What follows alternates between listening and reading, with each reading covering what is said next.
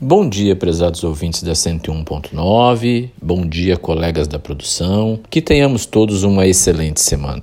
Em nosso podcast desta semana, iremos falar sobre renúncia fiscal. Como tudo em nosso país é normatizado, a renúncia de receita por parte dos entes federados não poderia ser diferente. A sua disciplina se encontra no artigo 14 da Lei Complementar 101 de 2000, popularmente conhecida como Lei de Responsabilidade Fiscal ou LRF. Mas o que seria renúncia fiscal? É a anistia, a remissão, o subsídio, o crédito presumido, a concessão de isenção em caráter não geral, a alteração de alíquota ou modificação de base de cálculo, ou seja, é tudo que implique em redução discriminada de tributos ou contribuições. A iniciativa da renúncia fiscal deve ser exclusivamente do Poder Executivo e deve ter aprovação pelo Legislativo, desde que seja demonstrado o impacto orçamentário financeiro que a medida irá promover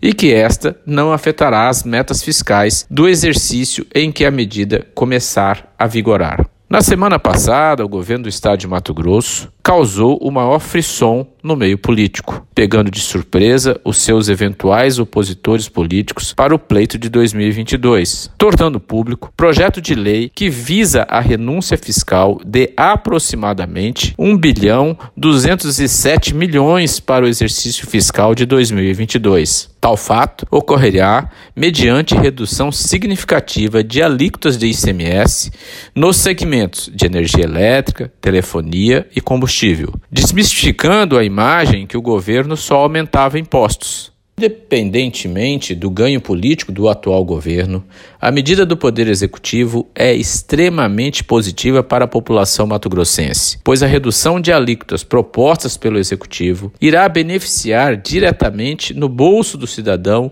não importando a sua posição social. Lembramos que os tributos diretamente embutidos no consumo causam um dos impactos mais nefastos da tributação, a regressividade. Ou seja, todos pagam o mesmo tributo, cravado no preço, independente de renda ou condição social. Entendemos, com efeito, que a medida legal da redução das alíquotas atenua o aumento do custo de vida, aumentando a renda disponível e, consequentemente, diminui o efeito da inflação na vida dos matogrossenses, gerando maior qualidade de vida e, em consequência, um número maior de empregos. Para enxergar com clareza a medida, temos que o ICMS da energia elétrica cairá de 27 para 17.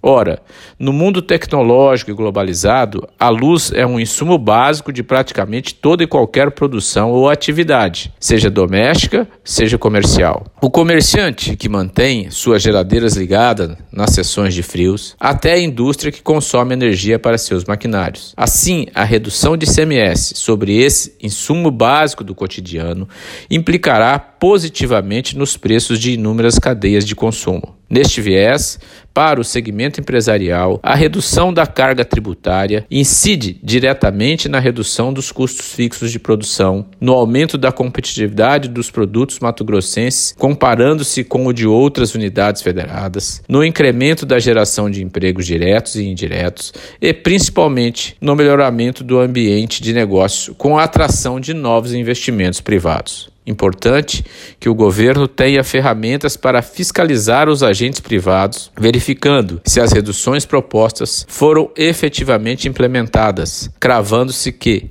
se impacte satisfatoriamente num preço mais competitivo dos bens de consumo para a população. Como sabemos, o ICMS é um tributo calculado por dentro, é embutido no valor dos combustíveis, no valor da energia elétrica e nos serviços de comunicações. Derradeiro, essa renúncia fiscal é uma medida extremamente positiva para o cidadão, vez que num país onde o consumo é tributado em demasia, se comparado à renda, qualquer renúncia fiscal de um ponto percentual que seja, será sempre bem-vinda se aplicada no consumo. Desta forma, o poder público, leia-se, executivo e legislativo, deram um belo exemplo de democracia e cidadania em prol de toda a sociedade mato-grossense. Colaboraram com o tema os advogados Pascoal Santulo Neto e Renato Melon.